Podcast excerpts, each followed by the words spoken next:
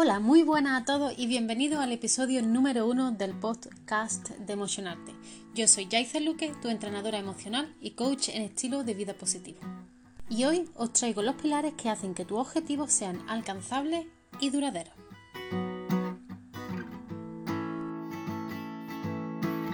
Vivimos en una época en la que todo es alcanzable.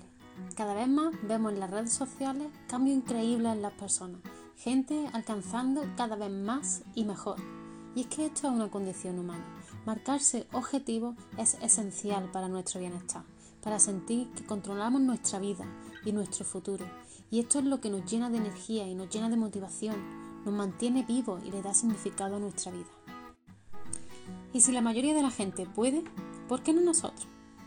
Y es así como de repente decidimos qué tipo de cuerpo, de relaciones, de ambiente, de estilo de vida queremos tener, qué tipo de casa, trabajo, carrera, y nos llenamos de ilusión al pensar en ello.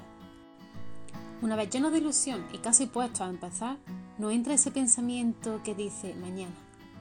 Mañana serás mejor, mañana tendrás más energía, mañana tendrás más motivación. Y así lo dejamos y lo dejamos y mañana nunca llega. ¿Por qué? ¿Por qué pasa esto? Pues porque antes de empezar a trabajar necesitamos claridad. Claridad hacia dónde vamos, cómo y qué hacer cuando haya obstáculos de por medio. Si en el momento de empezar no tenemos esto claro, lo dejaremos para mañana, pensando que mañana la claridad y la motivación vendrá, sin saber que esto no es así. La, la motivación y la claridad hay que buscarla. Ese es el primer paso. Seamos honestos, ¿quién quiere complicarse la vida? Nadie quiere complicarse la vida. Queremos las cosas fáciles y ya. Pero la verdad es que todo tiene un proceso y si dejas las cosas para mañana, mañana será el mismo, con la misma manera de pensar, los mismos talentos y los mismos defectos. Así que si quieres empezar mañana, busca hoy. ¿Qué es lo que de verdad quieres? ¿Cómo los quieres? ¿Cuándo los quieres? ¿Y qué necesitas para conseguirlo? Y entonces, solo entonces, estarás listo para dar el primer paso.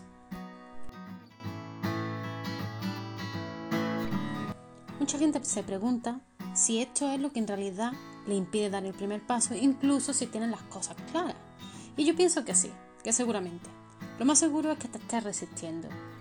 Estás resistiendo tomar ese primer paso porque es algo nuevo y algo que da miedo. Y seguramente te des cuenta si prestas atención a ese tipo de pensamientos que aparecen por tu cabeza que dicen, ¿y si fracaso? ¿Y si las cosas no son como yo pensaba? ¿Y si pasa algo que...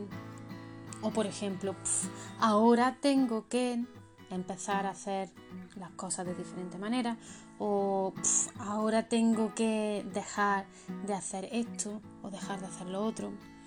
Y ese tipo de pensamiento que también dice, yo no sé, no sé cómo hacerlo, no sé cómo empezar, no sé por dónde tirar.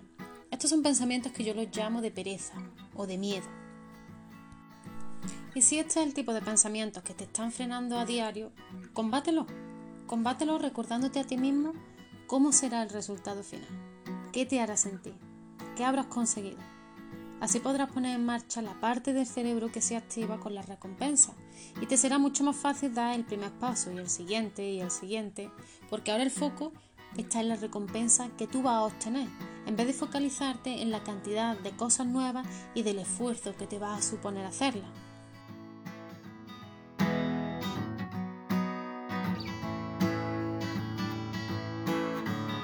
Mucha gente que se pone en marcha pasito a pasito hacia su meta, de repente siente la necesidad de volver al principio y se pregunta, ¿por qué? ¿Por qué ahora que me había decidido? ¿Por qué ahora que estoy haciendo las cosas bien? Vuelvo a hacer lo mismo de siempre. Tengo la necesidad de volver atrás. ¿Por qué? Pues porque después de llevar un tiempo trabajando en lo que sea, necesitaremos un descanso. La consecución de objetivos no es una línea recta, sino una montaña rusa y cuanto más esfuerzo ponemos, más ganas de ir a la zona de confort nos entran. Y allí hacer lo que sea, pero que no requiere de nuestro esfuerzo, así podemos descansar. No siempre podemos estar a pie del cañón. Y esto es lo que nos hace creer que hemos vuelto a lo mismo.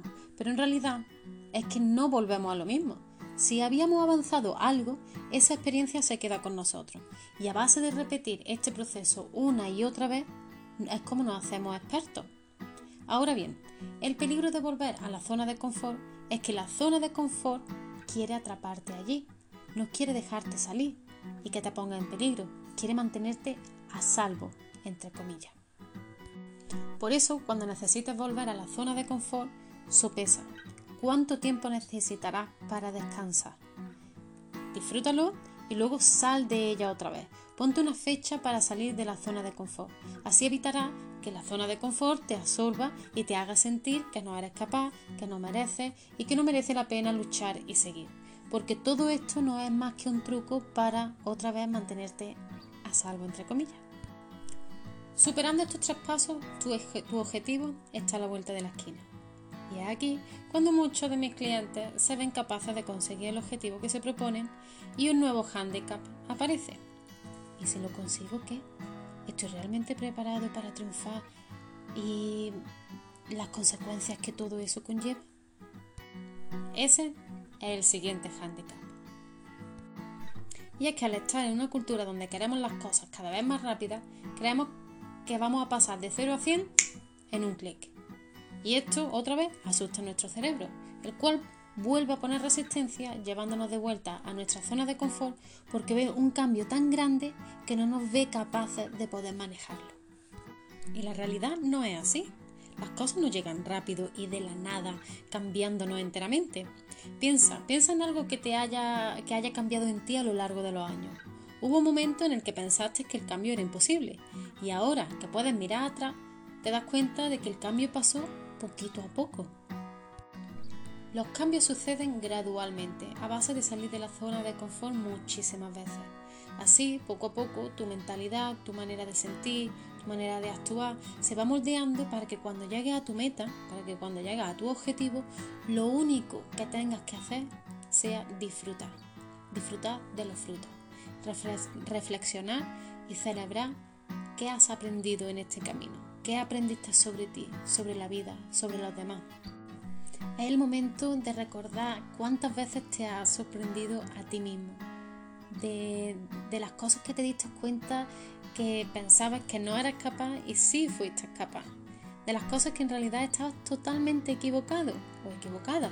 Y lo agradecido o agradecido que ahora te sientes de haber podido marcar ese objetivo, de haber tenido el valor de tomar el primer paso y el segundo y todos los demás. De no haberte rendido y haber salido de tu zona de confort tantas veces que ahora puedes disfrutar de los aprendizajes, de las sensaciones y de las situaciones que con tu esfuerzo y determinación has creado. Antes de finalizar, quiero recordarte, ten claro lo que quieres, cómo lo quieres y qué necesitarás. Focalízate en el resultado final cuando necesites fuerza. Date tiempo para descansar, pero ponte una fecha para seguir adelante. Y nota los cambios que se van produciendo en ti. Muchísimas gracias por escuchar el episodio número uno de Emocionarte, pilares que hacen que tus objetivos sean alcanzables y duraderos. Yo, Jaiza Luque, tu entrenadora emocional y coach en estilo de vida positiva, te deseo lo mejor. Muchísimas gracias.